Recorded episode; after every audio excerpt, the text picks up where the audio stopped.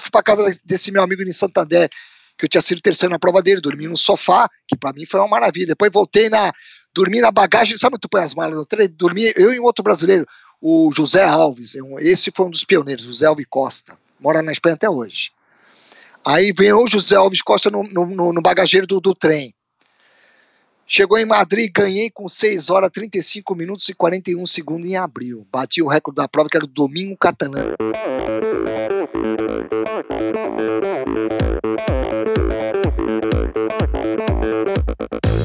Olá pessoal, aqui quem fala é Renata Falzoni. Olá, e eu sou Tim Don. Eu sou Jaque Mourão. Olá, eu sou João Paulo Diniz. Eu sou Adriana Silva. Oi, eu sou Mauro Ribeiro. E esse é o Endorfina Podcast. Valeu, até mais. Sou Michel Bogli e aqui no Endorfina Podcast você conhece as histórias e opiniões de triatletas, corredores, nadadores e ciclistas, profissionais e amadores. Descubra quem são e o que pensam os seres humanos que vivem o esporte e são movidos à endorfina.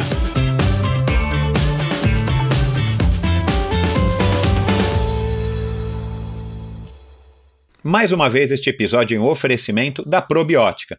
Por sinal, tenho certeza de que você já tem acompanhado o trabalho muito legal que a Probiótica vem fazendo, investindo não apenas na fabricação de produtos de primeira linha, é claro, mas também ao patrocinar provas e atletas. Aliás, parabéns à Probiótica pela iniciativa. Estamos precisando de empresas que acreditem no esporte de uma maneira sustentável e o apoio aos atletas profissionais é uma parte importantíssima nesse processo. Aliás, muitos atletas já comentaram a esse respeito aqui no Endorfina. A probiótica produz uma linha específica de suplementos da mais alta qualidade para os esportes de endurance, tanto para os seus treinos quanto para as provas. Você encontra uma linha completa de carboidratos, desde o tradicional Carbap Gel até o Carbap Pós 4x1, diversos tipos de proteínas, energéticos como a D-ribose e a destrose, glutamina, creatina e os BCAAs que seu nutricionista já deve ter recomendado. Estes produtos e toda a extensa e completa linha de suplementos da probiótica você encontra na Quality Nutrition. Apenas uma loja com a experiência, conhecimento e excelência da Quality Nutrition é capaz de oferecer a variedade e o atendimento que você procura. Uma ideia bacana da Quality Nutrition, e que, ao meu ver, foi uma grande sacada do Marcelo Kim, foi a criação dos combos promocionais. Você compra três produtos iguais e ganha um desconto que pode chegar aos 50%. Outra sacada é a Quality Week. Em toda a última semana do mês, cerca de 80 produtos nacionais e importados entram em promoção, com descontos que também podem chegar aos 50%. Além dos três endereços em São Paulo, você pode comprar convenientemente de qualquer lugar do Brasil através da loja virtual da Quality Nutrition. Você tem literalmente na ponta dos dedos acesso a uma quantidade inimaginável de marcas e produtos. Acesse qualitynutritionloja.com.br e faça suas compras hoje mesmo. A Probiótica é patrocinadora oficial do circuito Ironman Brasil e 3-Day Series 2019 probiotica.com.br. Acesse o site agora mesmo e conheça a linha completa de produtos da Probiótica. No Instagram, Probiótica Oficial e Quality Nutrition Loja. Siga os perfis e fique por dentro das últimas novidades dessas duas marcas. Olá, pessoal, sejam todos bem-vindos a outro episódio do Endorfina Podcast. Bom, o episódio da semana passada foi um episódio com uma repercussão muito legal do Marco Aurélio Delgado Faria, Marco Faria. Então, se você não ouviu, vai lá e ouça a história de um executivo da Claro que acabou recebendo aí um, uma espécie de, de, de chamamento para mudar de vida depois de estar tá, é, obeso. E ele acabou ingressando na corrida através aí da orientação do professor Marcos Paulo Reis, um, um já um antigo convidado aqui e, e, frequente consultor do Endorfina, e ele acabou migrando para o triatlon e com a ajuda também do professor Emerson Gomes, que também já passou por aqui contando a sua história, ele acabou se tornando um apaixonado pelo triatlon, meio que um embaixador dentro da Claro das boas, das boas práticas de qualidade de vida através do esporte. Ele é quem levou para Claro o programa de corrida, através também da, da MPR, assessoria. E ele, enfim, foi um episódio muito legal, vai lá e ouça, não vou ficar falando aqui muito. E no episódio de hoje, claro, vocês já estão sabendo, é com o grande e, e único Valmir Nunes, o nosso, acho que o nosso maior ultramaratonista, o mais premiado ultramaratonista do Brasil até hoje, um cara que é, deteve, foi campeão mundial e deteve várias vezes, por vários, vários anos, o recorde mundial dos 100 quilômetros, um cara santista, um cara de origem simples e que tem uma história fabulosa para contar e até hoje ele continua, acabou se mudando para os Estados Unidos, desculpa, para morar lá mais perto da, da filha e do neto. E ele continua competindo, aliás, ele está indo competir agora nesse segundo semestre em algumas, algumas provas é, malucas, inclusive a Spartathlon. E ele, e ele conta aqui a história dele, a trajetória, como é que ele conseguiu se manter no topo por tanto tempo. Ele é uma pessoa de. Eu já falei que ele é simples, mas, mas não de origem simples, mas o é, é, que, que eu posso dizer? Não é, não é no sentido de, de ser uma pessoa de origem simples. Ele é uma pessoa é, que simplifica as coisas, ele, ele não vê complexidade, mais ou menos como o Carlos Dias, o grande ultramaratonista também, que nós é, temos no Brasil e que eu já conversei faz algumas semanas, alguns episódios. O, o, o, Valmir Nunes ele tem uma simplicidade de encarar essa prova de 100 km que, que chega a ser bizarra. E ele vai contar bastante dessa história aqui, um cara super bacana, um cara que, que tem muita história, muito, muita opinião para contar, como eu sempre digo. E é isso. Espero que vocês curtam essa conversa e mais, mais uma vez obrigado a todos vocês que têm ouvido, compartilhado, espalhado endorfina entre seus amigos, colegas. Já passei dos 8 mil seguidores no, no Instagram, isso me deixa contente, mas principalmente o número de downloads não para de crescer e isso é que me faz continuar fazendo esse trabalho aqui, essa dedicação, para que eu possa trazer cada vez convidados mais interessantes e trazer conteúdo legal para vocês. E se preparem porque eu gravei já uma série de episódios é, que vão ao ar daqui a pouquinho e vocês não perdem por esperar. Então vamos lá com mais um episódio especialíssimo com o grande Valmir Nunes.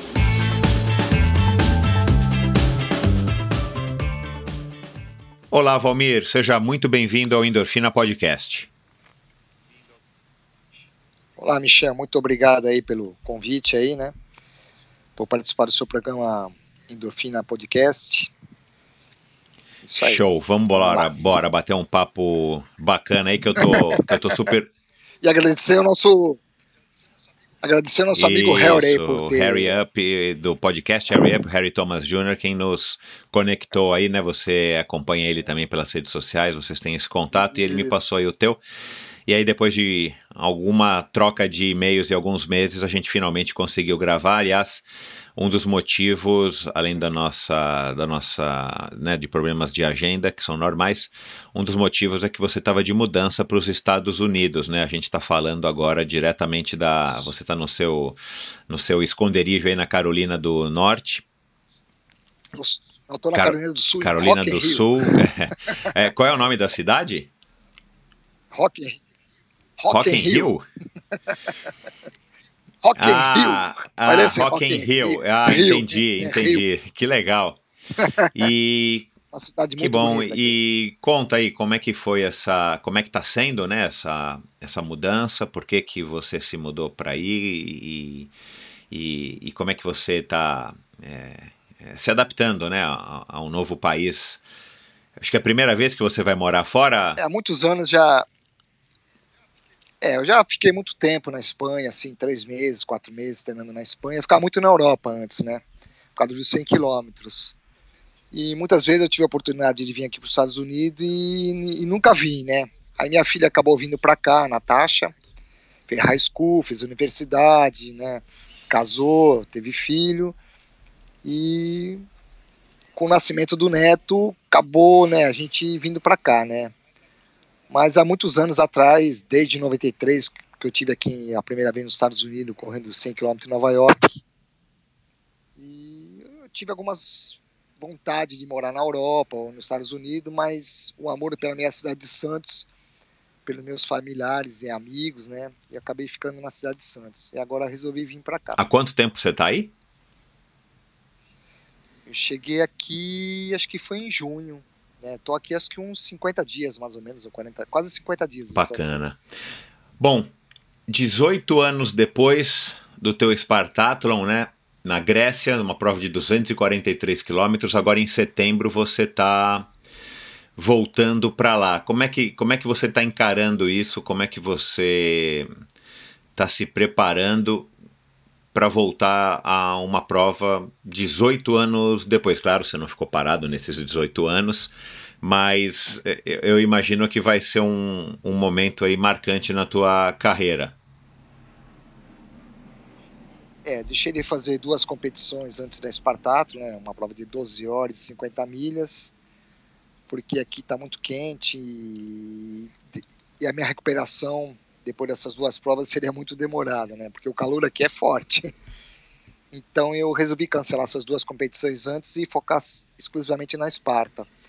Eu tive venci em 2001, né, em a prova de Atenas a Esparta, que é o caminho do soldado Fedípides, né, de 246 quilômetros. E voltei lá algumas vezes, fui segundo, não sei se foi em 2003 ou 2007, não me lembro. Acho que em 2007 eu voltei, fui terceiro. Acho que em 2003 fui segundo. E tô voltando lá novamente, né? Mas vamos finalizar os treinos e vamos ver como é que vou estar para lá. Mas a minha vontade é muito grande de, de fazer uma boa corrida. Né? O importante é fazer uma boa corrida. Depois, o final, vamos ver o que vai acontecer. Ô, Valmir, você está com 55 anos, é, é, você não está ficando mais jovem a cada ano.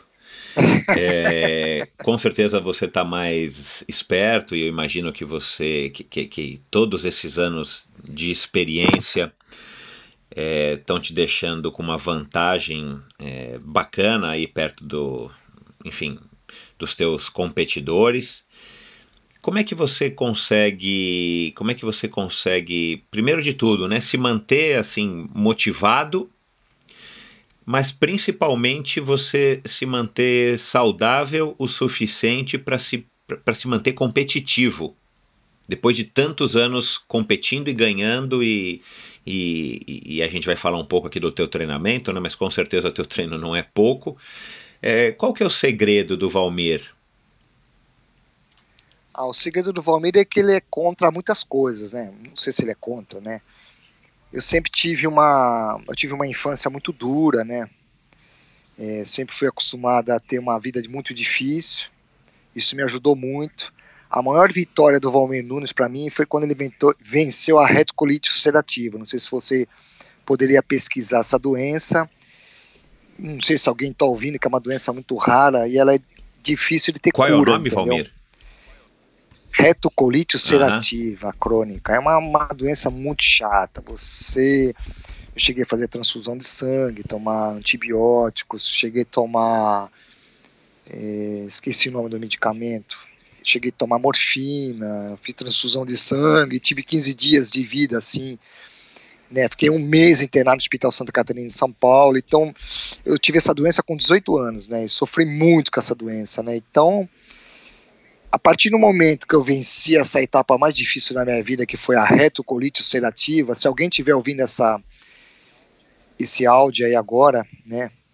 é, seria importante, porque muitas pessoas acabam perdendo a vida porque é uma doença muito chata, você o intestino para de funcionar, você não pode comer quase nada, entendeu? Beber quase nada, comia quase arroz, eu comia arrozinho na, cozido na água, purê, não bebia nada, E sabe? você já corria com 18 anos, você então, descobriu isso como? Não, eu nunca parei de correr com essa doença. Não, então, mas você né? começou eu, a correr com qual ia... idade? eu comecei a correr com 14 anos tá. na escola, né? Comecei fazendo prova de 100, 200, 1500, Sim. né? E depois comecei a fazer provas de rua. E aí surgiu, mas corria assim, corria, parava, porque o meu foco era o futebol, uhum. né? E surgiu essa doença na minha, na minha vida, né? Então foi, foi a minha primeira vitória, né? Depois o resto para mim, o que eu sofria nas minhas provas longas para mim, era uma alegria para mim, muita felicidade, porque o que eu sofri, Imagina. o sofrimento que eu, as dores que eu sinto numa prova longa, né? Outra coisa que eu queria falar é sobre o DOP, né? né? O DOP, tipo assim, na minha adolescência e no na minha adolescência teve meus amigos que caíram para droga, né? E pro caminho ruim. E no esporte eu também tive é, tive o lado bom e o ruim. Eu preferi o lado bom, porque eu já estava acostumado tanto a sofrer na minha vida que eu não precisava de ter vantagem para continuar no esporte. Tá. Você, é, vamos dizer assim, você teve a oportunidade, você teve contato, você foi é, oferecido por alguém, é óbvio, a gente não precisa ficar falando aqui, mas assim, você, você teve a opção do, do doping muito próximo aí de você e você acabou optando pelo caminho mais comprido, mas o caminho mais é, justo. Você é, tem, tem, isso. Você tem, você vai a alguns lugares e as pessoas acabam oferecendo uhum. para você, né? Mas eu falei para a pessoa, eu não tomo nem vitamina. Meu negócio é pãozinho com manteiga, cafezinho preto antes do treino, depois do treino é água, fruta, depois o almoço. E eu, eu, durmo, eu descanso mais ou menos umas 12, 14 horas por dia, entendeu? Então, esse, essa, esse é, meu, é a minha recuperação. É o descanso. A des, descanso, alimentação e treino sem intensidade, entendeu? Não, não gosto de trabalhar muita intensidade em treinamento. Já trabalhei muita intensidade, né? Já cheguei a fazer pista segunda, terça, quarta, quinta e sexta e sábado. A gente fazia um treino em trio lá em Santos, que é lá do outro lado do, da cidade de Santos. Tem uma. Ali na Poca Farinha, tem uma trilha ali dentro do mato. É, então, o único dia que eu ia, ia correr dentro da trilha, né? Então, é isso que eu tenho para falar. Legal. Você. Você. É, se mantém assim, vamos dizer, purista, você não é adepto de vitaminas, você não. Você continua, vamos dizer, no, no, no jeito. É, desde quando você começou a correr e começou a ter esse jeito natural. Começou a correr e começou a ter destaque. Foi uma fórmula que para você deu certo e você continua assim. Não, deu certo para mim e, e, teve uma época que eu quis treinar também atletas para correr maratona, 10 mil. Tinha uma menina que treinava comigo, ela fez 33 e 38 na pista, 10 mil, ela fez a maratona para 2 e 35. Peguei um menino também, ele correu, 10, ele correu a maratona para 2 e 14, 2 e 15, fez 10 mil abaixo de 30. E eu passei a, a mesma coisa que eu fazia para eles. A mesma Comer, filosofia. A gente morava em Águas... Isso, né, eu levei os dois para Águas de Lindóia, né, eles comiam, dormiam e treinavam. E Aí as pessoas falavam assim: ah, o Valmir tá dando EPO para eles. É, tem sempre as pessoas que criticam. Entendeu? O Valmir né? tá dando não sei o quê. É, né, isso. É o seguinte, eu dei a, a, o que eu fazia. A gente comprava caixa de batata, caixa de laranja, a gente tomava o cafezinho da manhã, a gente, eu moía o café, sabe o grão de café? Eu moía assim no moedor. Eu comprei um moedor lá em Santos, paguei 70 reais, um moedor de ferro. Moía assim os grãozinhos de café, aí fazia o cafezinho, pãozinho com manteiga, lá ia a gente rodar de manhã. Voltava, água, fruta, almoçava, cama. Era cama, comer e treinar. Não tinha. Agora, se saísse disso. E você sempre, e você sempre aí... foi adepto dessa, dessa prática de dormir bastante? Você era um cara que sempre dormiu. Ah, o descanso uhum. é tudo, né? Quando a... É sempre. O atleta, quando ele perde o foco, ele tem que estar tá, é, no foco se ele come... tinha tal de Orkut na época, né? é. Então, aí sábado à tarde eu falo assim, ah, hoje à tarde você, é, a gente treinava dois períodos, né, de manhã à tarde. Eu falava assim para eles, ah, sábado à tarde hoje eu vou dar descanso. Para que eu dava descanso? Já corria tudo pro tal de Orkut, então eu já tirava o foco, Entendi. entendeu? Né? Então. Quem te ensinou é, isso? Não é legal. De onde que você aprendeu essa, essa fórmula, essa receita? Você teve algum, algum mentor, algum técnico, foi algum professor na época da escola? Como é que você desenvolveu essa tua linha, vamos dizer, mais purista? Olha, é, eu achava que o atleta tinha que comer e descansar. né? Ele tinha que ele tinha que economizar energia, né? Tanto mental como física, né? Se você tiver um desgaste mental, o físico não vai funcionar. E se você tiver um desgaste físico, mais que a sua mente queira, ela, ele não vai aguentar, entendeu? Então é um conjunto entre mente e físico. O corpo tem que estar bem nutrido, bem descansado, e a mente tem que estar focada totalmente naquilo. Quando eu, vi, quando eu treinei esses dois atletas, que eu via que eles, o foco deles já estava desviando, já, eu já sabia que eles iam correr mal. E eu era a mesma coisa. Quando eu perdia o meu foco, eu já sabia que eu não ia correr bem. Uhum. Né? Como então... é que então você, como é que você caiu nesse mundo das ultramaratonas? Porque eu lembro, eu lembro direitinho, né? Eu sou um pouquinho mais novo do que você e mas eu lembro, você tinha, assim, a gente idolatrava você, né? Você tinha esse destaque nas provas de 100 quilômetros. Era uma época que a gente quase não ouvia falar, né? Parece que, não sei, parece que o Valmir era um super-herói. É, a gente não. É, a gente via na Rede Globo, a gente via no, enfim, no noticiário, nos jornais, é. e você ganhando prova atrás de prova, prova atrás de prova. Como é que você descobriu esse, essa, essa categoria do atletismo, né? Que, que é super é, pouco divulgada, pouquíssimo divulgada até hoje. Hoje é um pouquinho mais, mas ainda assim é uma categoria, vamos dizer assim, re, re, relevada aí, talvez renegada a décima categoria, né? Começa com 100 metros, é. vai para maratona, Não, mas assim, a, a ultramaratona é. são, são pouquíssimo é, comentadas. Como é que você, lá em Santos, correndo, saindo da escola, você acabou descobrindo que existiam as ultramaratonas? Olha, eu vou, vou falar para você. Eu conheci através do, através do técnico João Roberto lá de Santos. Que era o seu técnico? Que me convidou para correr os 100. Era o meu técnico, né? Eu vou descontar uhum. a história, né?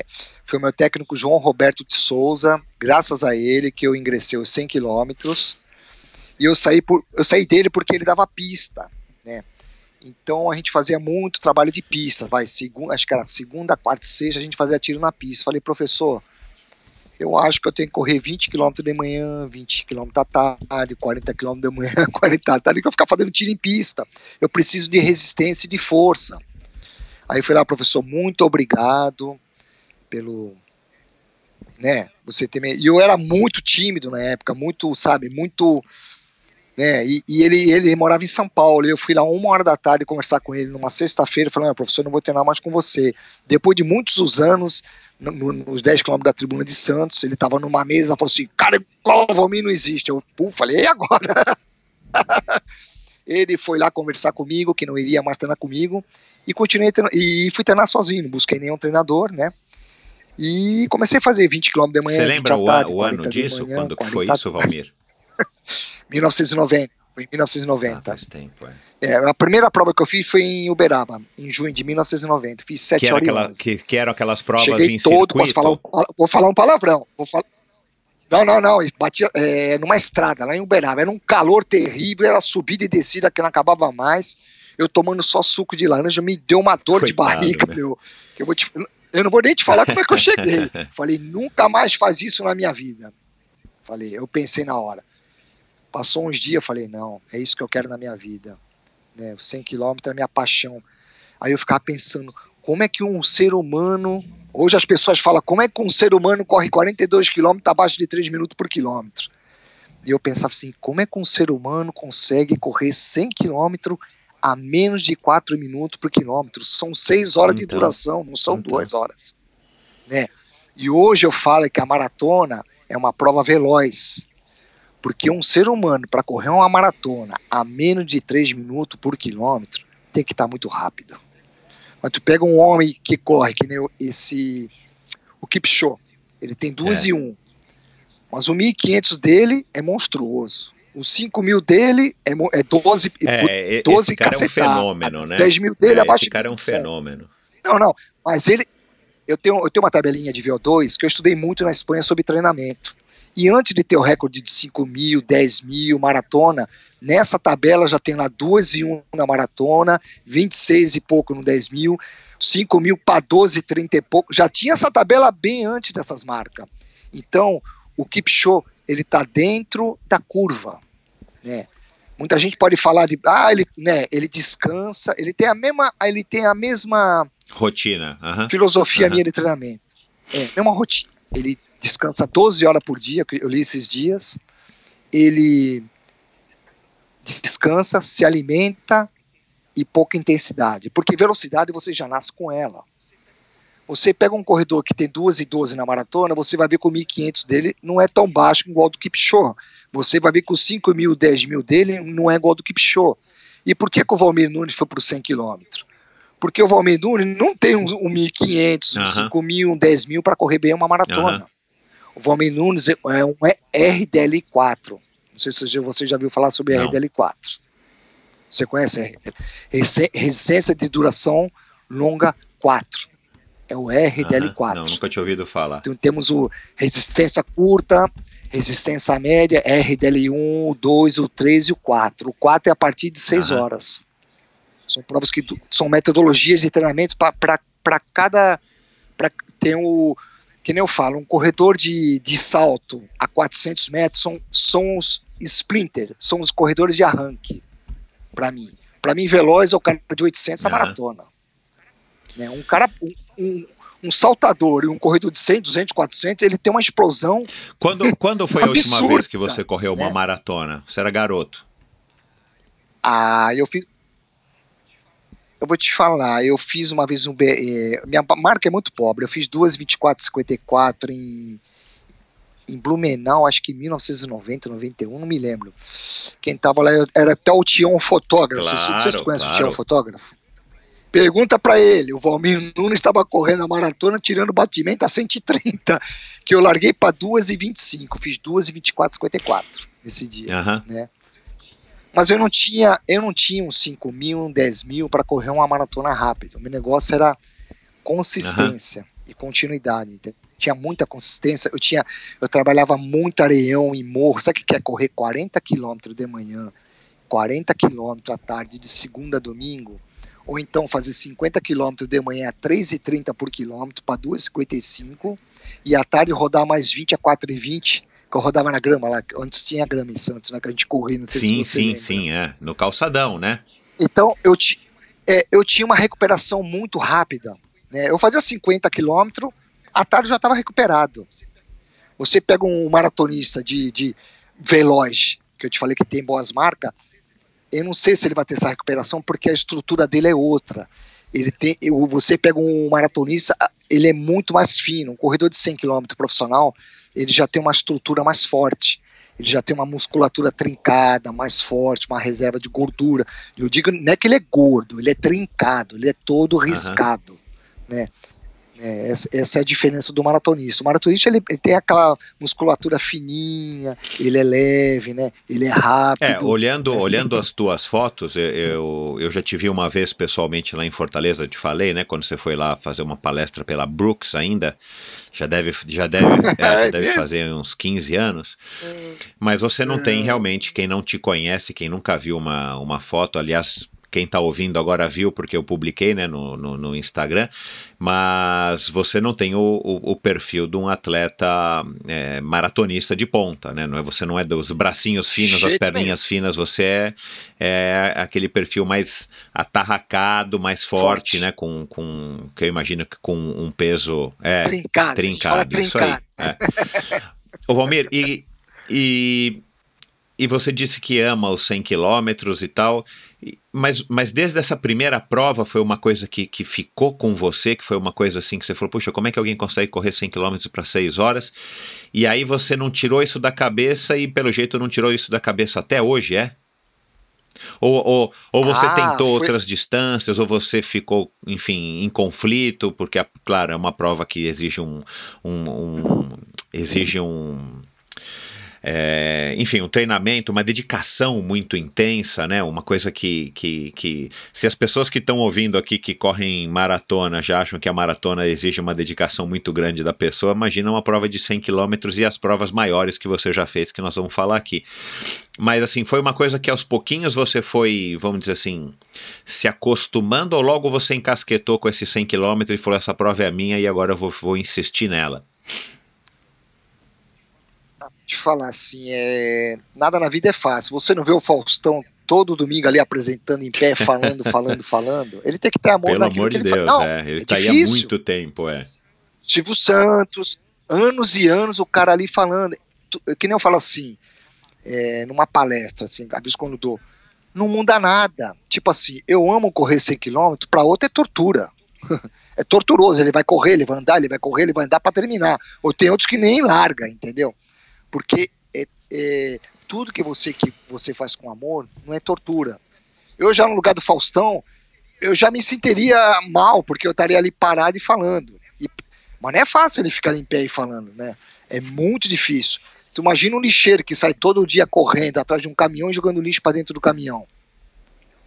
Tem que ter uma vontade incrível, né? O cara que estuda para medicina, Imagina um médico para se formar. O que, que ele tem que queimar de neurônios, Aham. né? Tipo assim, eu falo, o corredor ele não pode pensar. Eu não penso, né? Se eu for pensar, eu não corro. Né? Eu, quando, eu, ponho, quando eu penso, eu, mando, eu ponho minha mulher para pensar, porque eu não, eu, não, eu não consigo pensar. É, eu não Quantos consigo. anos você tá casado É. com a Kelly? É, não dá, não dá. Tô 33 a 34 anos. O que, que, que, que é mais Bastante difícil? Você ganhar uma ultramaratona de 100 km ou, ou ficar 33 anos casado com o Valmir? Ah, mais difícil sem. é muito mais difícil. É, mas parabéns, cara. É Ah. difícil um casamento durar tanto e, e também é uma dedicação da Kelly, né? Difícil. Porque esse é o teu estilo de vida, você é corrida, a corrida não sai de você de jeito nenhum e a tua corrida E tipo assim, os 100 km na é, os 100 km na década de 90, tivemos muitos corredores no mundo muito bons. Só não se tornou olímpico, né? Temos prova do atletismo que é olímpica, que tem poucos praticantes no mundo. Não vou citar nome de provas, mas temos, né? E os 100 km na década de 80 e 90, nós tinha mil- muitos bons corredores pelo mundo. A Muito Espanha bom, sempre foi uma corredores. referência, né, Valmir? Ah, mas os a melhor, melhor time que eu vi de ultramaratona foi os russos, né? Foi o maior time que eu já vi em toda a minha Aham. vida, né? Hoje vem os japoneses, os, os americanos, né? Os sul-africanos também Uhum. estão bem. É, como eu falo, tem uma prova na África do Sul que o sul-africano não corre bem, né, que é a Conrads, é. Conrads. Porque o, o- negro da, da África do Sul, ele não tem a estrutura de um queniano e de um Exato, etíope é. Já tive lá, eu sei. o etíope carniano são super leve, entendeu? São super rápidos. A estrutura do, do, do, do sul-africano já é mais resistente e forte. Isso, Você pode é. ver. Eles têm bom corredor de 400. Tu vê que eles têm lá o, um menino correu nas Olimpíadas, esqueci o nome dele, que ele correu para baixo de. correu para 43 baixo, 400 na raia 8. É. Então eles têm bons corredores de explosão e de longa distância, né, que é a- é, são provas de ultramaratona. Eles já foram segundo em mundiais de 100 km, terceiro, nunca ganharam, mas um dia eles vão ganhar, porque eles- ele- a estrutura do, do sul-africano é outra, né? E o 100 km nunca entrou nas Olimpíadas, não foi por falta de atleta, né? Principalmente na década de 80, 90, nós tivemos uma queda muito grande de 2000 para cá. Caiu muito, perdemos muitas provas boas no mundo, né? O 100 km de Santander, que foi a melhor prova do mundo de ultramaratona, que eu ganhei em 1991, que era meu sonho. Só não se tornou olímpica porque se o 100 km entrasse na Oli- na Olimpíada, ia acabar a maratona. Um homem correndo 100 km abaixo de 4, ia ficar todo mundo espantoso. O que, que, que é isso aí que tá dando na Aham. televisão? Entendeu? Ia mostrar pro mundo como é que um ser humano é capaz de correr 100 km a 3,36, a, a menos de a 3,36, a 3,50 ele fica correndo ali durante 6 horas. Não é fácil, não. Né? É, o cara tem que estar muito bem preparado mentalmente e fisicamente para Valmir, isso. qual, Porque o cara aguentar bater no asfalto durante 6 horas não é fácil, de Deus. não. Ô, Valmir, qual foi a, a, a, a primeira prova que você fez de 100 quilômetros que você... Né, assim, eu, eu, eu imagino que tenha havido esse momento, né? Assim, na, na minha carreira como triatleta, teve uma prova X lá que para mim foi uma prova super marcante é, pelo resultado, e aí eu, eu falei, puxa, acho que, acho que eu tenho um pouquinho de chance nesse esporte. Você teve alguma prova de 100 quilômetros É. que você falou, cara, ainda bem que eu apostei nesse, nessa distância, eu tenho talento, todo mundo está dizendo, eu, não necessariamente que você ganhou, mas você fez um tempo X, e aí aquilo foi o que te deu um combustível para você continuar insistindo e depois tendo essa carreira aqui que o teu currículo, acho que precisa de seis horas para ler o teu currículo aqui, né, Valmir? Enquanto a gente lê o currículo, você faz 100 qui- quilômetros. O teu currículo, pelo amor de Deus, é, meu, é um negócio que, que assusta de tanta de tanto recorde, de tanta prova de 100 quilômetros.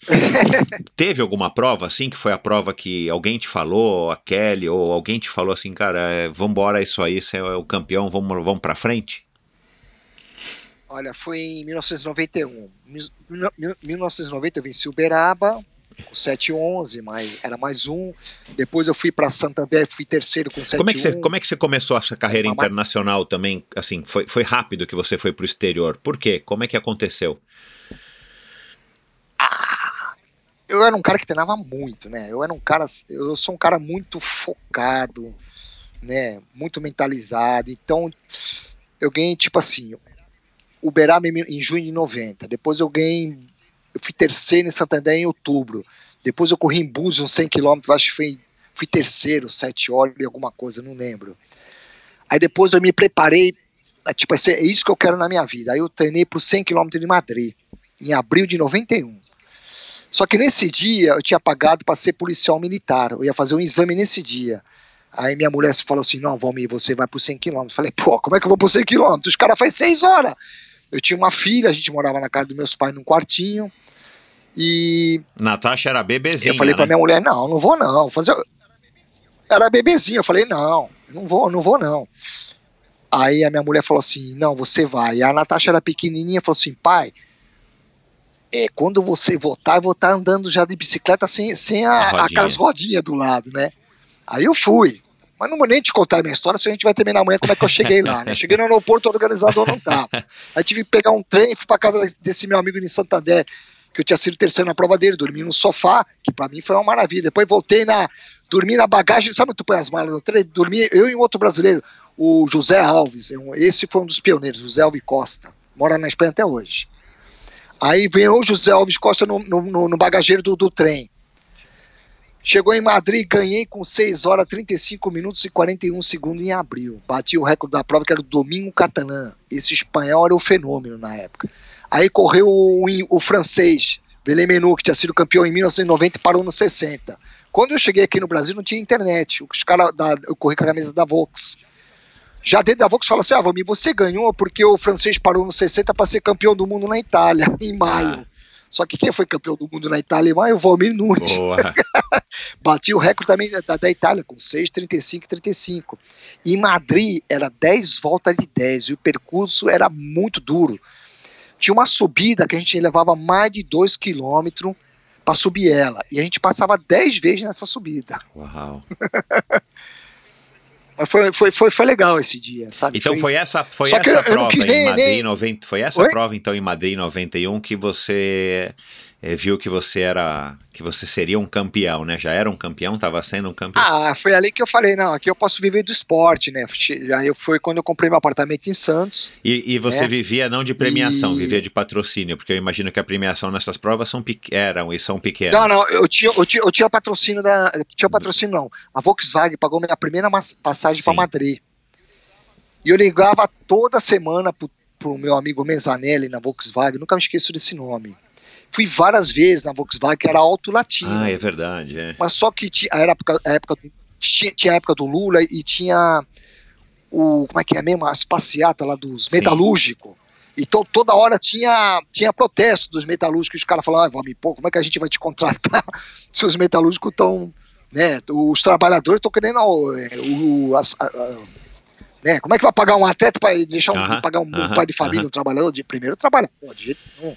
Né? Primeiro vamos pagar o trabalhador. Né? Atleta tem que se virar, que nem eu correr atrás de prêmio, não de patrocínio, né? Então, vamos dar preferência ao, tra ao, trabalhador, né? Porque o trabalhador tem que trabalhar para levar o, então o ganha-pão para vivia... casa. E o Valmir ia correr lá fora para levar o Então você vivia do, do, é, da então, premiação, basicamente? Da premiação. É, da premiação, né? E você chegou a comprar um apartamento com é. dinheiro de premiação. Que Isso. legal. E tipo assim, é, o, é, o, os organizadores me, me, me pagavam, depois me pagavam claro, passagem, é. me pagavam tudo, só que, tipo, só que tipo assim, eu tinha que ser o, me, o melhor do mundo. Então imagina naquela época quantos corredores abaixo de. Hoje, para fazer no mundo um homem abaixo de 6 horas e 30 tá difícil. 100 uhum. quilômetros, né? Bom, aí você é. fez essa, você fez esse Oi. resultado em Madrid. Depois você falou que foi campeão no, no, no mundial. Caramba, eu ganhei Madrid em abril, maio. Meu pai, meu pai faleceu, né, em outubro do ano passado, né? É, não, final de setembro do ano passado. E, e meu pai falou assim: Não, meu filho, você não vai, porque, pô, você acabou de correr uns 100 km de Madrid. Minha mulher falou assim: Não, você vai. Novamente. A Kelly falou. Aí lá fui eu. Tu acredita que eu ganhei o um Mundial na Itália? A tua recuperação era. Diferença A tua recuperação era absurda, Oi? né? Porque você correr duas era... maratonas nesse período, no, no, no, na ponta dos cascos, é difícil. Você correr duas provas de 100 km, pelo amor de Deus. Não, e tipo assim, às vezes os caras falam assim, Valmir, olha, tá, a prova é difícil. Aí eu fico pensando em, nossa, eu não vou. Aí os caras não sabem o que é, que é prova difícil, 100 km de Madrid é difícil. Santander, Santander, Madrid, Firen, Faenza, a, de Firenze a Faenza, são provas muito duras. Hoje eu vejo o que eu corri ali, eu não acredito que eu corri ali. Eu falei, nossa, como, como é que eu corria menos de 4 minutos por quilômetro? Porque hoje eu vejo as pessoas nas redes sociais falando, não, essa prova é difícil, essa prova é dura, e eu fico pensando, nossa. né? O que que, Ai, o que, que você Deus. acha que te deu essa. Enfim, da, da onde você acha que vem, cara, essa. Essa energia essa minha é, vontade. E, e, esse talento, eu não sei ah, se é dedicação, se é talento, mas assim, da, da, onde que vem isso? Eu vou te falar assim, eu, eu vou te falar assim, um atleta, seja um corredor de, de saltador a 500 metros, que eu, que eu te falo que são os, os splinter, né, são os de arranque, para ter uma, uma força que eles têm, isso é genética, mas o cara, para ser um corredor de 800 a maratona, que são os velozes, tem que ter a genética. O cara tem que ter um bom, o cara para ser um corredor de 5 mil e 10 mil a nível mundial, ele tem que ter um bom 1500, um bom 400 razoável, entendeu? Você pega o, o ele faz um 100 metros abaixo de 11, né? Não é brincadeira, não, entendeu? Ele é muito veloz, entendeu? Então o cara tem que ter a genética, tem que ter a vontade e tem que ter a inteligência. A inteligência para que, que é? Para na hora da prova ele saber usar inteligência e ter inteligência para não cair no caminho ruim. Porque quando você parte para esse mundo, você tem dois caminhos: o bom e o ruim. O ruim é o DOP.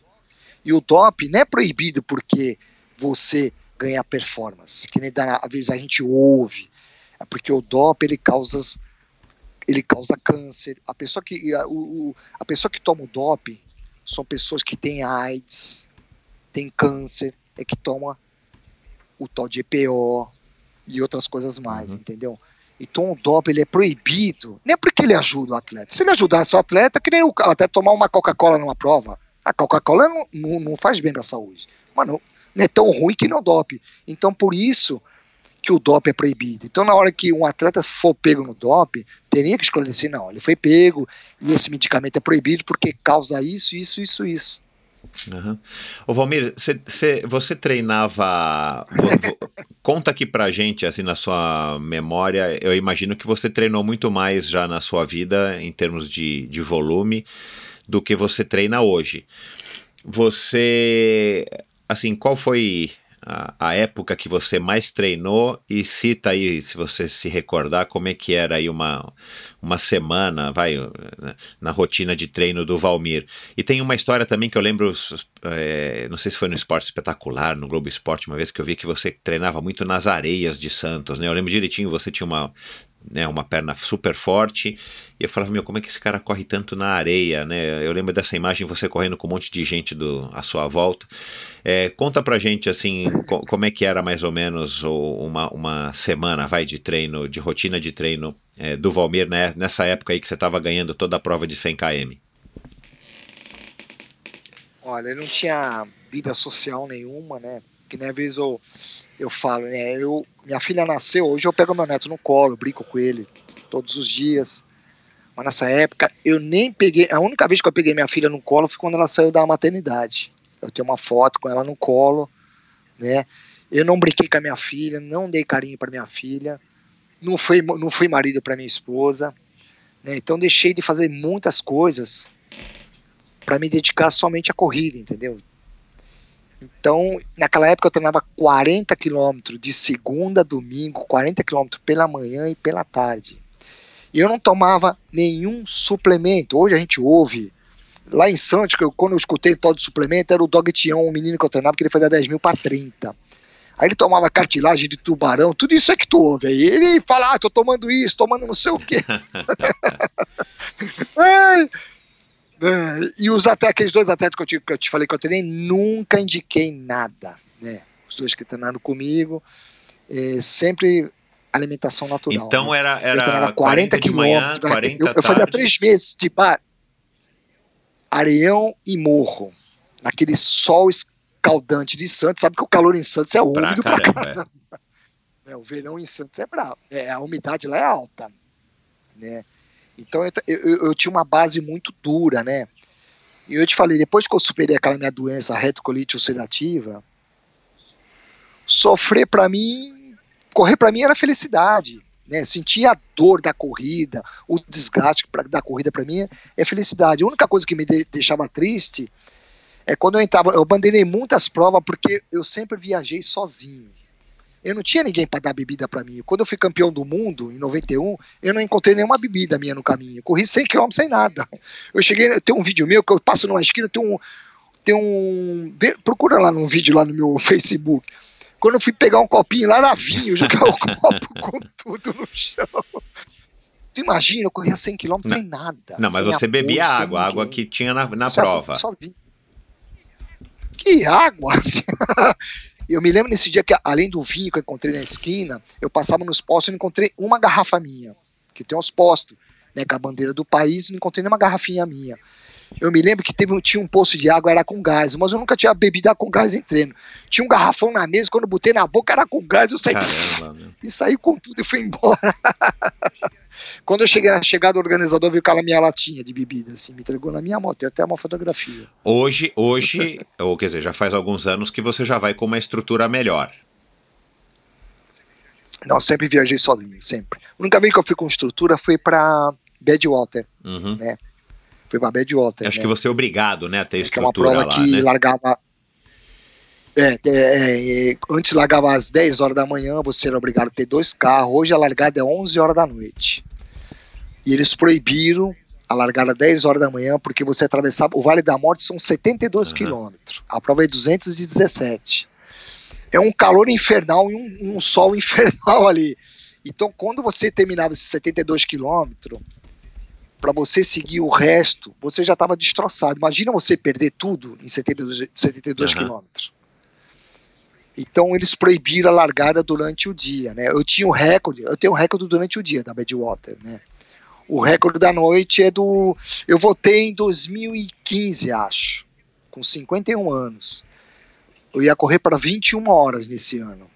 Mas no finalzinho eu tomei um vento e um sol na cara, meu, que me queimou inteiro. Aí eu parei em 2015. Uhum. Aí em 2016 eu voltei lá, mas como, como como pace, né? Aí 2015 fez um, um dia maravilhoso, 2016, uhum. né? Algum você tinha, você tem na sua rotina de treino algum algum algum complemento, né? Nutrição você falou que não, você, você come arroz, feijão e o cafezinho.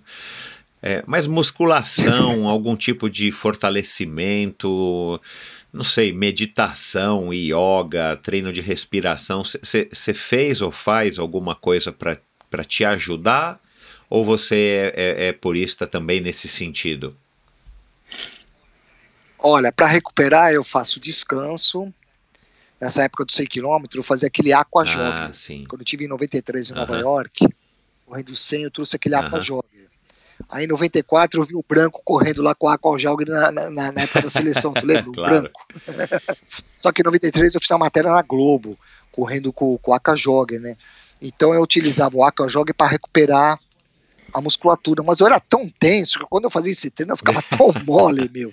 E outra coisa que eu também não fazia, alongamento. Né, porque minhas fibras é que nem uma mola. Você pega uma mola, fica esticando ela, ela vai perder a pressão. Uhum né? Então, tipo Até assim, se eu alongasse, eu perdia a força. Se eu alongar, eu perco a força. Uhum. Né? Eu, para fazer aquele volume de 40 de manhã, 40 à tarde, se eu pegasse minha musculatura e esticasse as minhas fibras, eu perdi a potência. Para tu ver como é que é o negócio. Né? Agora, para é, a prova de explosão, o cara fica alongando direto, que uhum. você vê, né? Porque é curto, né? E para provas tipo longa que eu faço, eu tinha que estar enrijecido, endurecido, entendeu? Para aguentar o asfalto, porque aguentar o asfalto que é difícil, entendeu? Você bate uma hora no asfalto, tá, começa a doer. Bater duas horas no asfalto, nem se fala. Quando eu digo bater no asfalto, Exato, eu pego, é, bater claro. no chão e sair. Ô né? Valmir, você, você é. teve tanto sucesso e tantos resultados extraordinários você deve ter sido procurado, abordado por muita gente é, querendo, enfim, talvez te ajudar, ou dizendo, olha, eu consigo te fazer correr melhor, ou é, você teve isso, você teve a procura de algumas pessoas que eventualmente você até aceitou e te, e te ajudaram na tua carreira, ou, ou, melhoraram o teu estilo, ou você sempre foi esse lobo solitário, autodidata?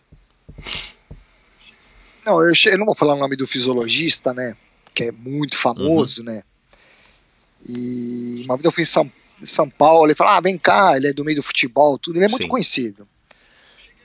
Pô, cheguei lá, o cara perguntou, o que que tu come, como é que tu treina, ele queria saber tudo que eu fazia, eu falei, caramba, eu vim aqui pra ouvir alguma coisa, e o cara também perguntando tudo.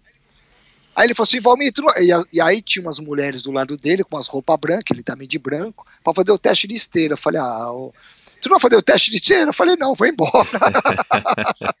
pô, eu cheguei lá pra ouvir, pô, pô, entendeu? Eu queria, eu queria uhum. ouvir. Aí o cara começou a perguntar tudo, o que eu comia, o que eu fazia, né? né? Quando eu fui campeão do mundo em 1991, veio um intérprete russo, é, jornalista e treinadores. Valmir, o que, que você come, bebe e treina? Chegou, isso em maio, quando eu fui campeão do mundo. Chegou em outubro, o mesmo treinador, a mesma intérprete, né? Vieram, e o jornalista, os três, vieram fazer as mesmas perguntas. Em 1995, quando eu fui campeão do mundo novamente, aí, aí já vieram um monte. Valmir, como é que você treina? Qual a sua alimentação? Perguntavam tudo que eu fazia, uhum. entendeu? Né? Ninguém nunca chegou para mim e falou assim: ah, Valmir, olha, isso aqui, a única coisa que eu te falei que já aconteceu era o caminho bom e o ruim que apareceu Entendi. na minha frente, né? É. Você é um cara supersticioso, é, Valmir? Que... Eu, eu, eu tinha uma superstição. Eu só corria de, não sei se você percebe nas minhas fotos antigas, né? Que para mim eu fui atleta até 1995 né, depois que eu ganhei Espartato, ou outras provas que você viu, mas depois que eu machuquei meu pé no Mundial de 95, minha cabeça acabou ali, né, eu nunca mais fui mais o mesmo, né, eu perdi minha confiança. Mas minha superstição era assim, era eu corria de Nike do Elist, meia de sapato social fininha, que ficava roçando ali atrás do calcanhar, eu achava uma delícia, depois virou aquele, como é que se fala mesmo, aquele aquele esporão atrás do calcânio, sei, sabe como é que é? Tem um, comia. Tem um calo, tem um calo tênis, aí. Tinha que buscar tênis no Paraguai. Porra, é um calo, tinha um ovo. eu tinha que buscar, eu tinha que buscar tênis no, no Paraguai, porque não tinha. Não tinha tênis no Brasil. Aí comia o quê? Comia a lona, comia esponjinha e ficava naquele acrílico, porque o contraforte é aquele uhum. acrílico. Né? Aí ficava roçando. E eu ainda usava 8,5 ainda, tu imagina? Meu pé é 26 centímetros e meio. O tênis era 26 centímetros e meio. Era uma luva. Entendeu? Isso era, isso era a tua superstição. Luva. Agora, o que, que aconteceu é. em 95? Isso aí. Não, na minha superstição era assim: era o, era o tênis, social. o short amarelo e a camiseta ah, azul. Tá. É, e, não, e o short tinha que ser amarelo e a camiseta azul. Se eu não corresse, se eu não corresse de short amarelo e camiseta azul, entendeu? E com o tênis e a meia, eu já, eu, eu, mentalmente eu já ficava abalado, entendeu? E o que, que houve em 95 que, que, que você disse que a partir de 95 você não é mais atleta? Caramba, com tanto resultado?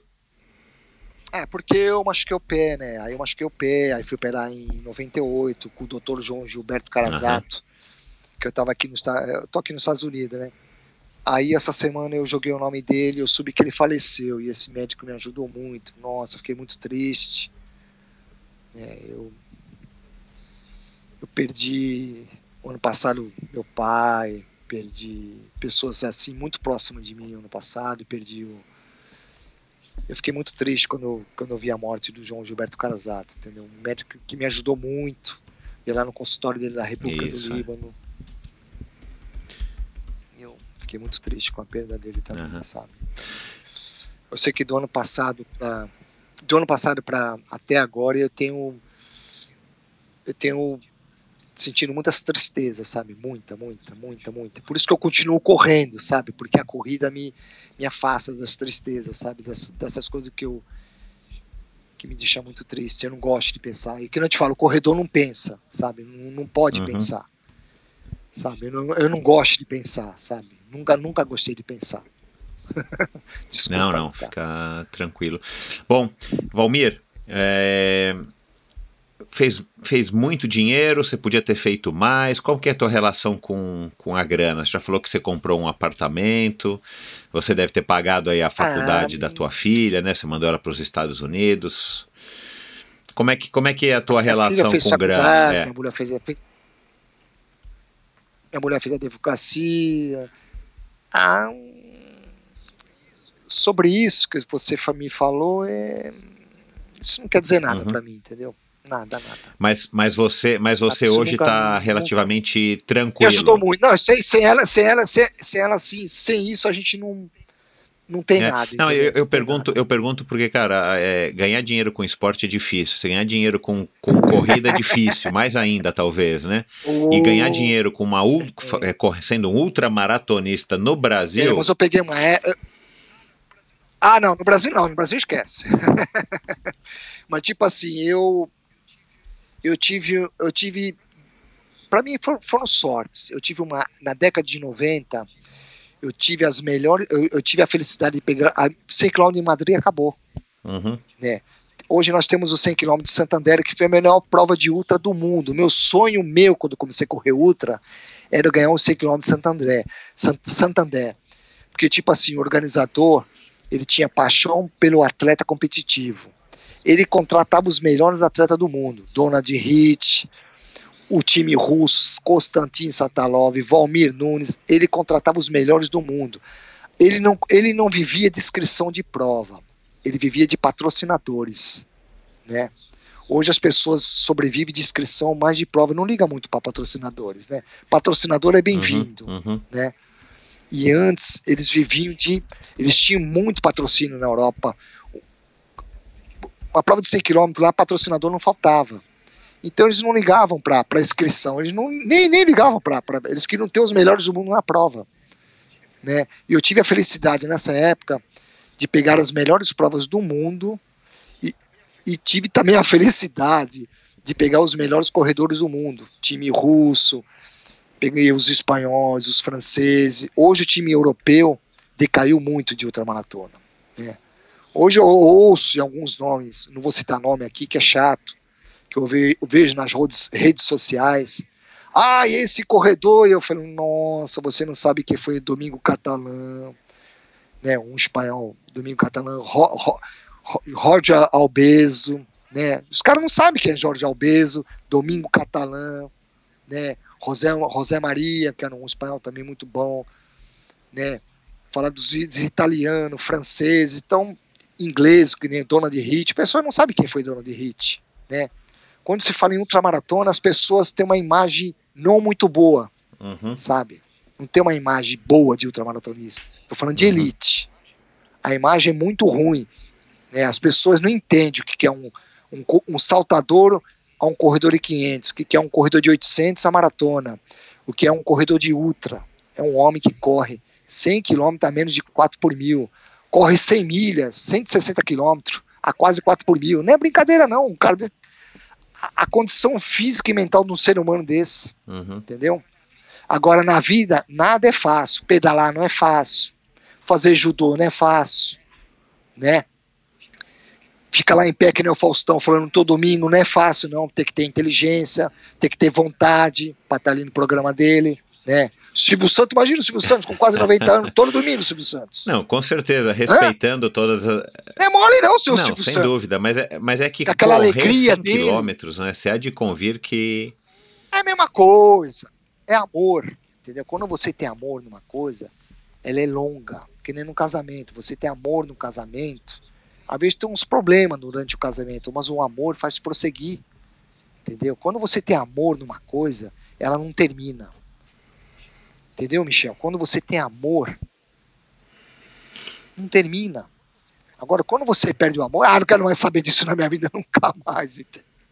Ô, Valmir, você nunca pensou em largar Ah. a corrida? Se aposentar assim, se aposentar de fato? Tipo, vou parar de correr, vou começar a pedalar?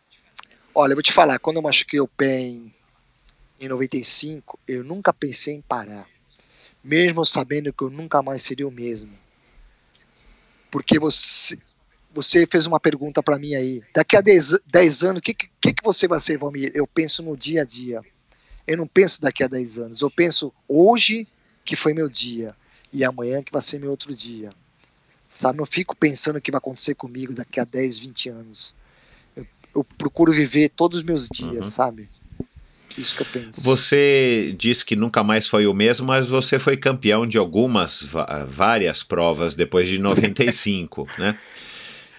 É, eu fui, mas. é, Eu fui campeão de muitas outras corridas, mas nunca mais corri, consegui correr meus 100%. Eu abandonei cinco vezes na África do Sul a Conrads. Eu não abandonei porque eu não ia ganhar. Abandonei alguns mundiais. A primeira prova que eu abandonei foi o Mundial de Barcelona em, 80 em 1992.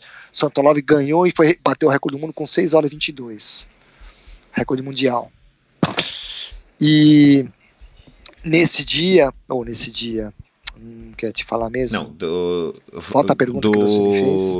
Das vitórias que você teve depois de 1995. Aí você falou que a primeira prova que você ab- abandonou foi em 1992. Você abandonou cinco vezes a Conrad. É. Tipo assim, falando da conta. É, agora eu me lembrei. É, abandonei cinco vezes a conta. Sabe que abandonar cinco vezes? Né, eu também abandonei o Mundial de 92, 93, 94 e fui ganhar o de 95. Né, onde eu tive o recorde do mundo oficial com 6 horas, 18 minutos e 9 segundos. Tinha atletas na minha frente, mas a marca não era homologada oficialmente, entendeu? Mas voltando. é, eu não, eu não as provas que eu abandonei, eu dei tudo que eu tinha que não tinha. É, quando eu abandono uma prova é porque a minha perna. Se eu te falar que, se fala assim, Valmir, anda 10 metros, posso te falar a verdade? Eu vou levar uma hora para andar 10 metros. Então, para me terminar o restante, quantas semanas eu vou demorar para terminar? Eu não tenho mais nada, já estou morto. Porque a dor, para mim, eu ignoro. Né? E eu me preparo muito bem para minhas provas. E quando acabou, não é porque eu não estou ganhando, né? Que nem o Mundial de 91, o primeiro Mundial que eu ganhei, um francês estava cinco minutos na minha frente, eu, vou eu fui, fui passar ele nos 70, né? É porque é, muitas vezes eu abandonei muitas provas por falta de bebida, porque tu imagina correr ultramaratona sem bebida, né? E muitas vezes falam para mim, Valmir, não pega a prova dos postos por causa Ah, do tá. exame de dope. De repente eu pego alguma coisa num posto, não tô dizendo, porque tem, tá entendendo? Tem alguém, alguém com a mão esticada ali, eu passo, pego e tomo, mas foi alguém mandar, então eu tinha medo de pegar as bebidas dos postos. Uhum. Não valia a pena para você levar gente para te ajudar, Valmir? Levar a Kelly, levar alguém. Oi? não valia a Valia- pena você levar pessoas para Ah, te tipo ajudar? assim, É que, tipo assim, o organizador me pagava para eu ir. E como eu treinava em Santos, com aquele calor terrível, bebendo água de chuveiro, eu nunca me importei com hidratação. Entendeu? Que era uma parte fundamental na minha prova. Eu sempre achava que. Eu, eu achava que era o achava que para mim tudo era natural, ter bebida, não ter. Eu nunca me preocupei em ter alguém me ajudar. Eu queria largar e chegar. Isso, é- essa era a minha preocupação. Sabe, com o ritmo, com a corrida. Era- foi uma, uma falha minha muito grande que eu tive de não, ter uma pessoa para viajar comigo. Eu sempre viajava eu e a mala, e a mala sozinho. Entendi. É, tem você correu no mundo inteiro praticamente, né? Aqui no teu currículo, que eu não vou falar de novo, que eu já disse que é gigantesco. Mas tem alguma prova que você gostaria de ter participado e você não teve a oportunidade?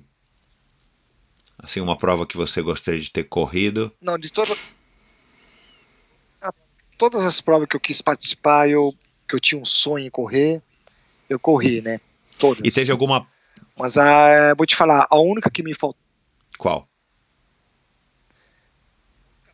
a única prova que eu faltou para mim, assim, né? Que eu te falei que eu parei cinco vezes, foi na Conrads. Você queria ter feito uma É. prova boa na Conrads. É, né, depende se eu Sim, ia ganhar, sim, não ia ganhar, porque ganhar qualquer um pode ganhar. Porque quando você larga no Campeonato do Mundo, ou largava nos 100 km de Madrid, de Santander, ou 100 km de, de, de Del Passatore, que é de Firenze a Faenza, ou Campeonatos do Mundo de 100 km, uma prova de alto nível, tem bons corredores. Então, aquele que tiver no seu, no seu dia é que vai levar Exatamente, é. né? Então, né? Então, todas as provas que eu parei ou não ganhei, eu sempre saí para comemorar com meus amigos, Aham. entendeu? Os russos eram os meus maiores adversários. É, o Santalov era, para mim, o melhor corredor de ultra que eu já vi em todos os tempos, de qualquer distância, para mim, foi o Constantin Santalov. Melhor do que você? É, não, para mim, não, não tem outro. Ele também não ganhou todas as provas do mundo, né? Mas igual a ele. Mas ele era melhor do que você? Nunca vi. Pra mim, eu, eu, como fã dele, eu acho melhor. E ele, me, ele achava que eu era melhor do que ele.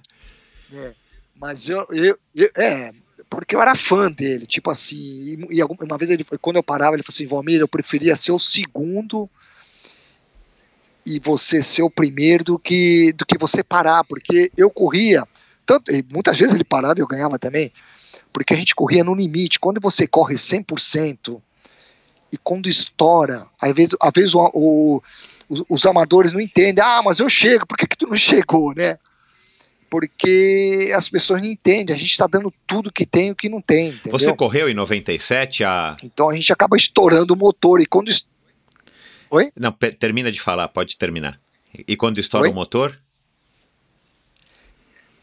É, quando estoura o motor, a gente não tem como seguir, entendeu? Entendeu? A gente tem que estar tá 100% redondo. A gente tiver 99,9, entendeu? Já foi. E as pessoas não conseguem entender isso, entendeu? Mas a gente que treina assim a 100% e quer correr a 100%, quando explode, meu, já foi. Aquilo que eu te falei, a gente não consegue andar 10 metros. Não consegue entendeu? Me conta uma coisa. Não tem mais nada. Você correu a ultramaratona de Cubatão em 97, que o Santalov ganhou? Ah, eu corri, mas eu estava lesionado ali, né? Eu fiquei três anos, que eu te falei, eu machuquei meu pé no em setembro no Mundial da, da Holanda. Né? Quando eu cortei a linha, quando eu cruzei a linha de chegada, eu já estava sentindo meu pé, né? aquele uhum. ponto, né? Quando eu cruzei a linha de chegada, eu, eu, eu, eu acho que eu tinha um ovo de. de aquela ave gigante, qual é o mesmo? Avestruz. é, tem um vídeo meu lá, lá no Facebook lá que eu tô o cara já tá passando spray, ali, ali, ali já eu tinha uma prova, do, e outra coisa, eu tava correndo um mundial de 100 km e eu tinha, eu, eu fiquei na casa do espanhol treinando quatro meses na Espanha, e eu tava pensando ali na minha prova de 100 km, acho que era duas, três semanas depois da Holanda, eu estava correndo ali e querendo terminar inteiro para correr os 100 km. Eu não estava nem ligado em recorde mundial. Eu estava preocupado em ganhar um mundial e terminar bem para correr os 100 km de Santander, né? Então, foi ali que eu machuquei meu pé. Em 97, eu, eu, eu 96, 97, 90, 98 eu, foi quando eu operei o pé, né? E eu bandeirei várias provas. É, bandeirei muitas, muitas corridas. Foi muito frustrante. Você, você gosta tanto de treinar quanto de competir, ou para você a competição ainda é, é, enfim, é o, que, é o que mais te motiva, vamos dizer assim? Ah, tipo assim, é, você para competir bem tem que ter muita vontade de treinar, né? Se você não tiver vontade de treinar, você não vai competir bem, né? Não tem como competir bem. Né? Se você, quando você tem vontade, né? Quando você sai para treinar com vontade de manhã, tá, dor, dor, dor faz parte, fadiga faz parte. Mas né? você precisa estar tá com uma. Agora eu vou tomar alguma tá, coisa para. Você precisa estar tá inscrito numa prova, você precisa estar tá com o objetivo de uma prova para você. Ah, tipo assim, quando eu já apareceu provas assim, como eu te falei, o Mundial da Itália. Eu, eu, eu, quando eu subi do Mundial da Itália, eu subi três dias antes para correr o Mundial da Itália. Eu subi numa quarta-feira para correr sábado. Uau. Não vou nem te contar como é que foi minha viagem, porque se eu te contar, né, eu tive um ataque de, um dia antes por falta de comida, falta de bebida no hotel, me urinei inteiro, tu não sabe que eu passei um dia antes. né, foram três dias perdidos na Itália que eu passei, né? Não, não vou contar. Senão a gente vai acabar amanhã aqui como é que foi a minha história. Ô Valmir, você sempre foi esse cara assim. É é, como é que eu posso te dizer assim, esse cara tipo que, que se atira, você vai, você topa aí no mundial três dias antes, você viaja sozinho, você a tua mala, você dorme em cima da bagagem do trem, você dorme no sofá e tá tudo bem? ou, foi uma, ou foi uma coisa que você, enfim, foi se vendo entre aspas, vai, obrigado por questões também de estar tá, é, economizando, por questões aí de, de falta de ter pessoas para te acompanhar. De onde que vem esse teu jeito assim? Eu falo para você, é a vontade. Né? Quando você tem vontade, você pode dormir no bagageiro, dormir no banco da praça. Né? Eu acho que a, quando você tem um sonho vontade, você é superador, você supera tudo, entendeu? Tudo na sua uhum. vida, entendeu? É que eu te falar, a maior vitória da minha vida foi ter superado aquela minha primeira doença. O resto, para mim, ficou mais te, tranquilo. Te, te definiu como é atleta, é né? Ou talvez até como pessoa, essa retrocolite. E foi. Né? E as provas também me definiu. A minhas corridas me ensinou que temos, bom, na, temos dias bons e ruins. Não é todo dia que você está feliz. Não é todo dia que você está infeliz, né? Então tudo na vida passa, a dor passa, a felicidade passa, a infelicidade passa e a vida continua. Olhando para trás, né, uma carreira tão longeva, essa tua longevidade também impressiona, né? Você da tua primeira ultramaratona em 1990, é, até esse ano, agora, 2019, você não tem sinais de que vai parar, você vai fazer a tua é, Spartathlon lá na Grécia, agora em setembro. Que, que, que, legado que você acha que você está deixando, que você está construindo? Assim, como é que você gostaria de ser lembrado? Como é que você é, gostaria de estar tá vendo notícias suas na internet? O Valmir, o cara que fez isso, o cara que levou o Brasil no topo do, do, do mundo aí nas ultramaratonas. Assim, o que, que você acha que você está construindo? Sabe aquilo lá que, que, que tem algumas premiações, algumas coisas que a gente vê na televisão, que é, que é um, um prêmio pela carreira do sujeito, pela, pela, pela vida do sujeito. O que, que você acha que você está construindo? O que, que você gostaria de estar tá deixando é, para o esporte nacional? Um cara de tanto talento, tanta dedicação, tanto amor, como você, você já citou amor aqui umas 15 vezes. O é, que, que você gostaria de estar tá deixando para as próximas gerações, para para sua netinha? Que, que, que, mensagem que você gostaria de estar tá, é, deixando para o esporte brasileiro? A mensagem que eu queria deixar era assim, né? Que, que surja que as pessoas, né? Tem os amadores que fazem ultramaratona, que eu conheço bastantes deles, né? Muitos deles e que surja alguém no Brasil que tente, que tenha amor, vontade, a genética, né, de fazer aquilo que eu fiz para outra maratona no Brasil é aparecer novamente, né, que foi na, na, na época que eu, que eu sobressaí e a gente precisava de atletas nesse momento, né, que nem o atletismo anda, que nem você fez uma pergunta sobre é, o atletismo, como é como é que tá o é, Eu ia falar isso país, agora. Né? Como é que tá na tua eu visão? Vejo... Aí eu vejo assim que a gente perdeu os, os professores de educação física nas escolas, né? né gente, eu vejo muitos professores se formar, mas ninguém quer ser professor de educação física na real, né? Hoje as pessoas querem ser personal, querem ser treinadores, né? E a gente perdeu a base do professor de educação física da escola que eu tive. Eu tive o professor Rodolfo, lá na Escola Auxiliadora da Instrução, lá na cidade de Santos, que ele dava atletismo, handebol, né, futebol de salão, dava tudo, né? E a gente perdeu a base, né?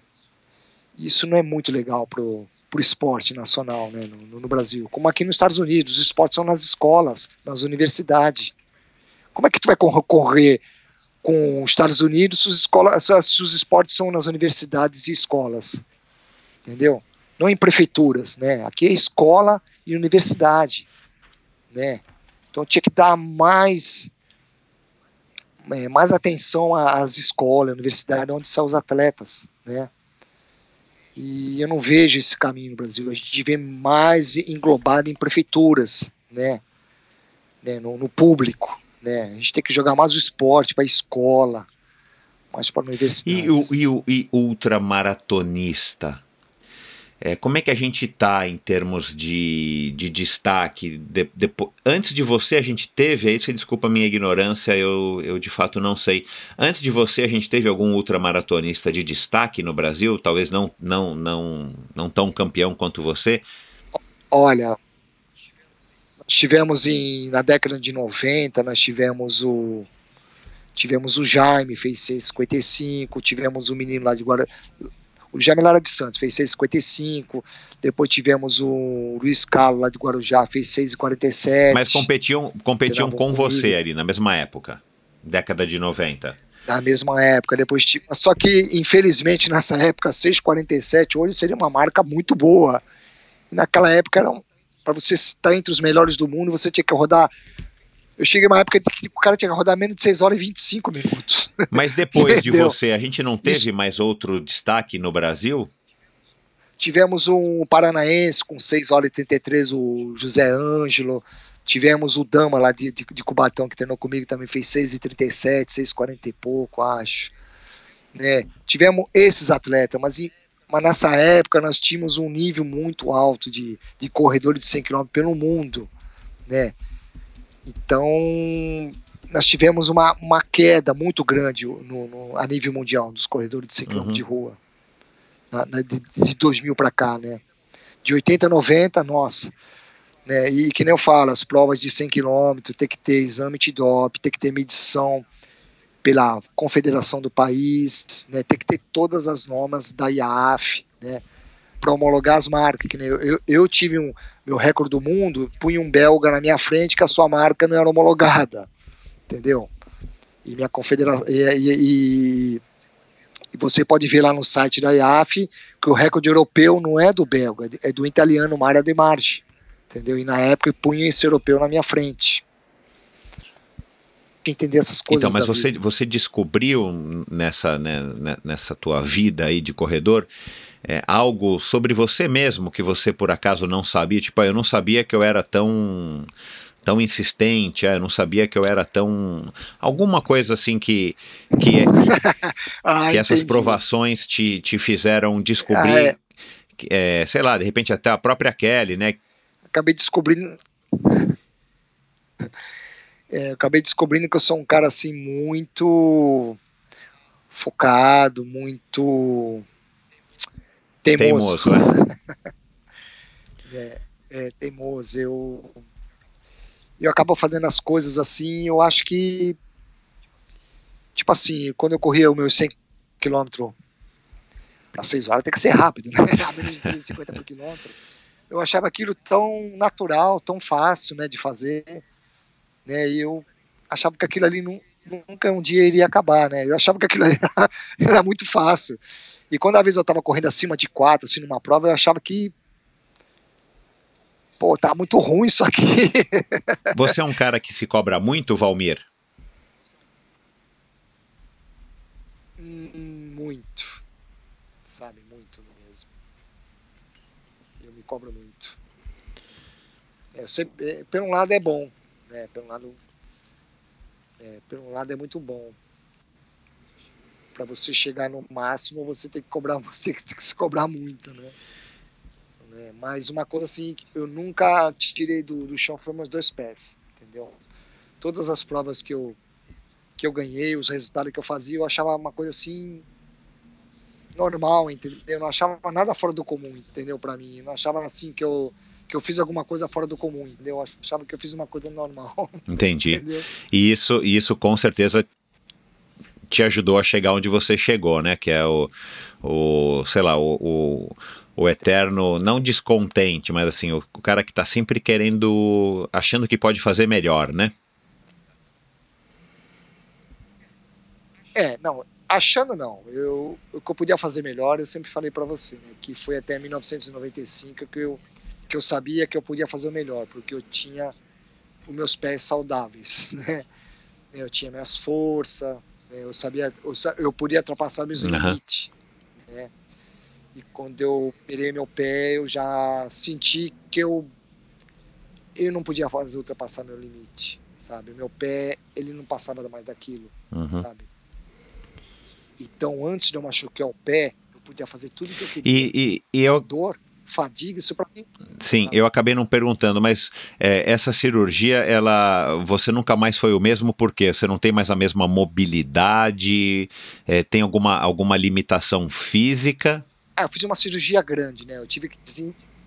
eu tive que desinserir o tendão. Ah, É, hoje eles não fazem isso. Naquela época eles inseriram o tendão de baixo sim, do sim, onde fica o esporão. Depois eles prenderam para arrancar o osso. Tiveram que arrancar o osso na talhadeira, arrancar a bolsa. Depois eles prenderam o, o, o tendão com aquelas ar- argolas, tipo anzol de pesca. Entendeu? E meu, e meu tendão, meu pé perdeu a força. Uhum. né? Não tive mais dor. Tinha um ossinho que eu queimava muito do lado. Nossa, como ele queimava. Meu Deus do céu. Ficou queimando o osso na lateral do pé porque eu pisava errado. Nossa, era agoniante nos treinos. Dor, dor você não tem mais, você só não consegue desempenhar. de tanta dor. É, eu perdi Aham. a força, né? Meu pé, tipo assim, ficou a 90%. Pra não falar 50%. Cara, é exigente pra caramba. Ô, Aí depois eu operei o outro, né? Eu operei os dois. Do mesmo problema? Eu operei o outro. É, eu operei o outro em 2007. Quando eu fiz a Badwater, meu médico falou assim: ah, você não vai conseguir terminar, porque é, você não tem condições de correr com esse pé assim, né? Eu falei: não, mas eu tenho que ir, porque tem um, o pessoal da Brooks do Brasil quer que eu vá. É interessante tudo pra mim e pra eles. E, e acabei indo assim mesmo. Tá. É, co- como é que você está lidando, né? Já que você é um cara tão exigente, para a gente encerrar aqui a nossa conversa, Valmir, como é que você está lidando com, com as limitações que a idade vai impondo? Olha, eu vou falar pra você, se não fosse minha cirurgia que eu fiz, Deus sabe o que faz, né? eu não sei o que eu era capaz de fazer, entendeu? Porque Você se sente, vamos dizer, tão, tão forte quanto você, você se sentia quando você tinha sim, 40 ou 30? é, mentalmente, assim, a vontade minha é muito grande, mas Deus sabe o que faz, né? Porque meus pés é, não deixaram mais correr que nem eu corria antes, né? É, Eu treino tudo, mas sempre com aquela limitação. Mas Deus sabe o que faz. Imagina com meus dois pés que eu era capaz de fazer. E você, você treina É. hoje diferente, de uma maneira diferente de quando é, você treinava, vai, antes de 1995? Ou diferente de 10 anos atrás, quando você tinha 45? Você reduziu, Ah, você no- aumentou, você mudou, você corre menos vezes? tipo assim, eu tive que evitar muito o areião, né? Porque o meu, meu, meu foco, meu, meu, meu, meu segredo era o areião.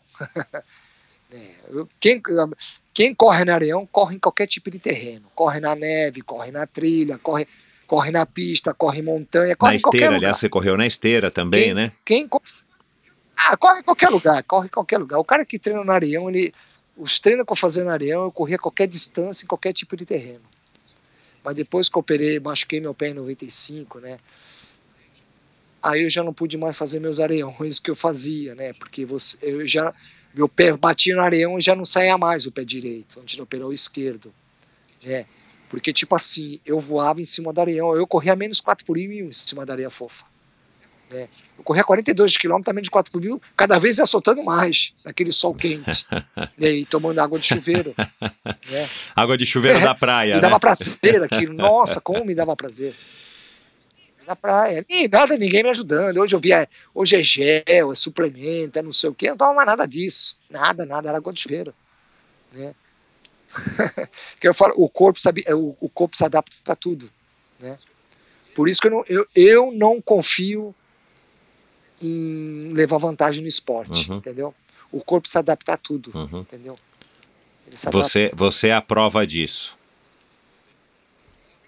prova e dois atletas que eu treinei no passado só não foram mais porque ele falaram, não, não, não, não, não dá para aguentar o Valmir, não. porque, tipo assim, é, eu, eu, eu controlava muita parte deles é, fora do treino, Aham. sabe? Era comer, dormir e treinar. Não pode sair, tem que ficar aqui. não pode ir pra shopping, não pode sair, não pode ir pra festa.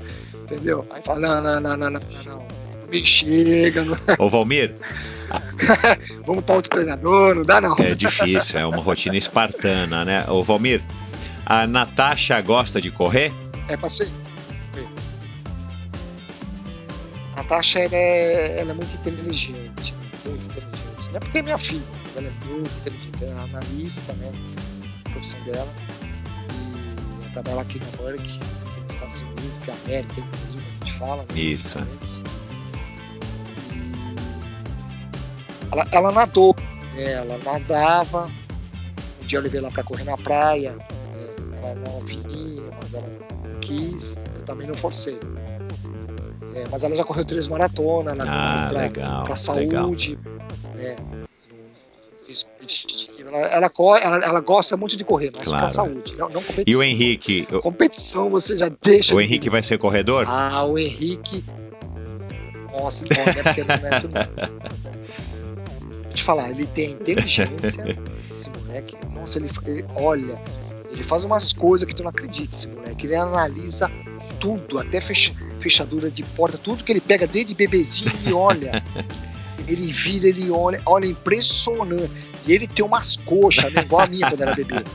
Ele olha lá, olha pernas, lá. Eu chamo ele de bundudo.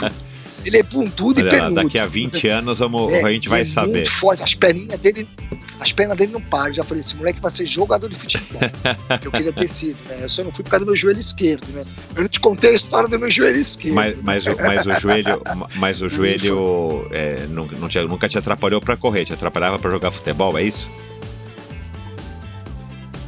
ele atrapalhou pros dois, né? Porque eu na minha infância eu tinha uma dor no joelho, aí eu, minha mãe me levou no médico do NPS na época e me deram uma anestesia geral e acordei com aquela, sabe aquela, aquele osso abaixo da rótula, eu esqueci o nome. Patela. Dele. Me furaram todo aquele osso do joelho.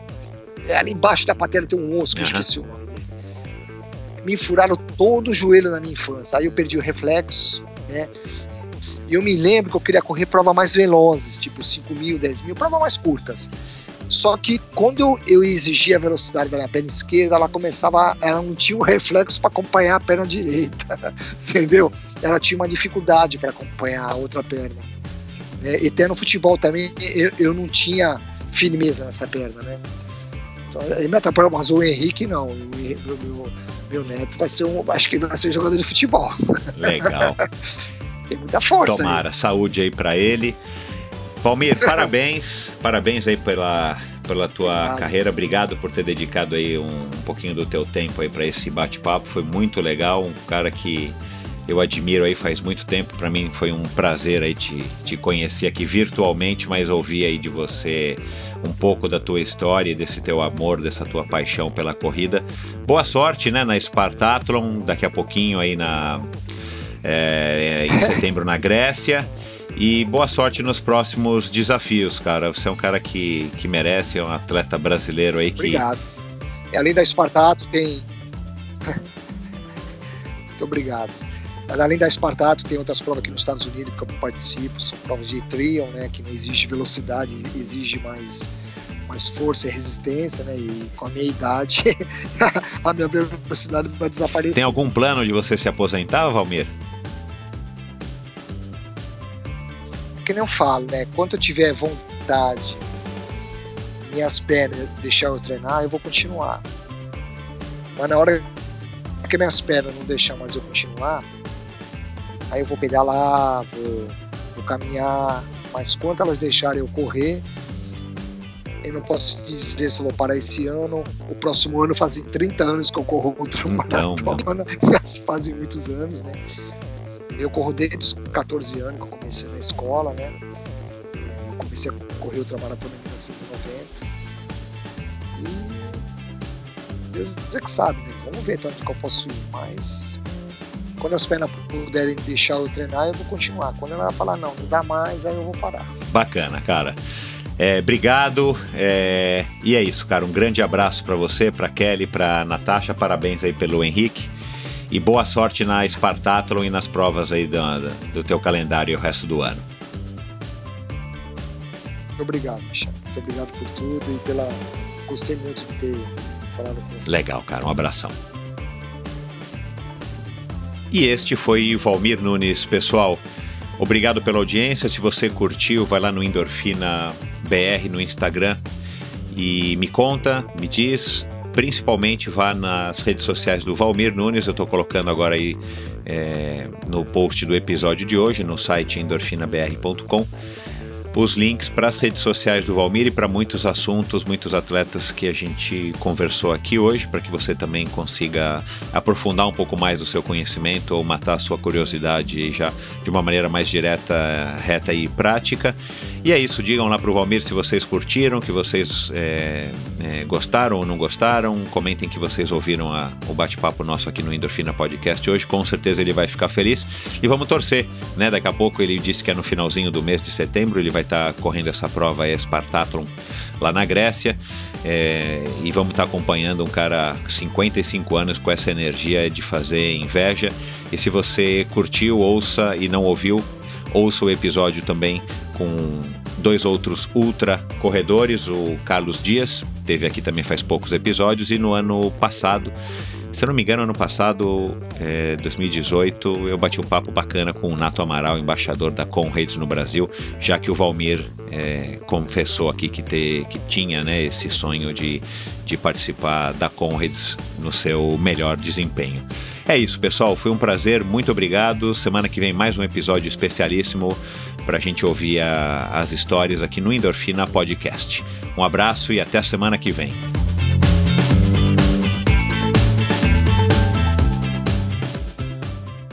Este episódio foi um oferecimento da Probiótica. Por sinal, tenho certeza de que você já tem acompanhado o trabalho muito legal que a Probiótica vem fazendo, investindo não apenas na fabricação de produtos de primeira linha, é claro, mas também ao patrocinar provas e atletas. Aliás, parabéns à Probiótica pela iniciativa.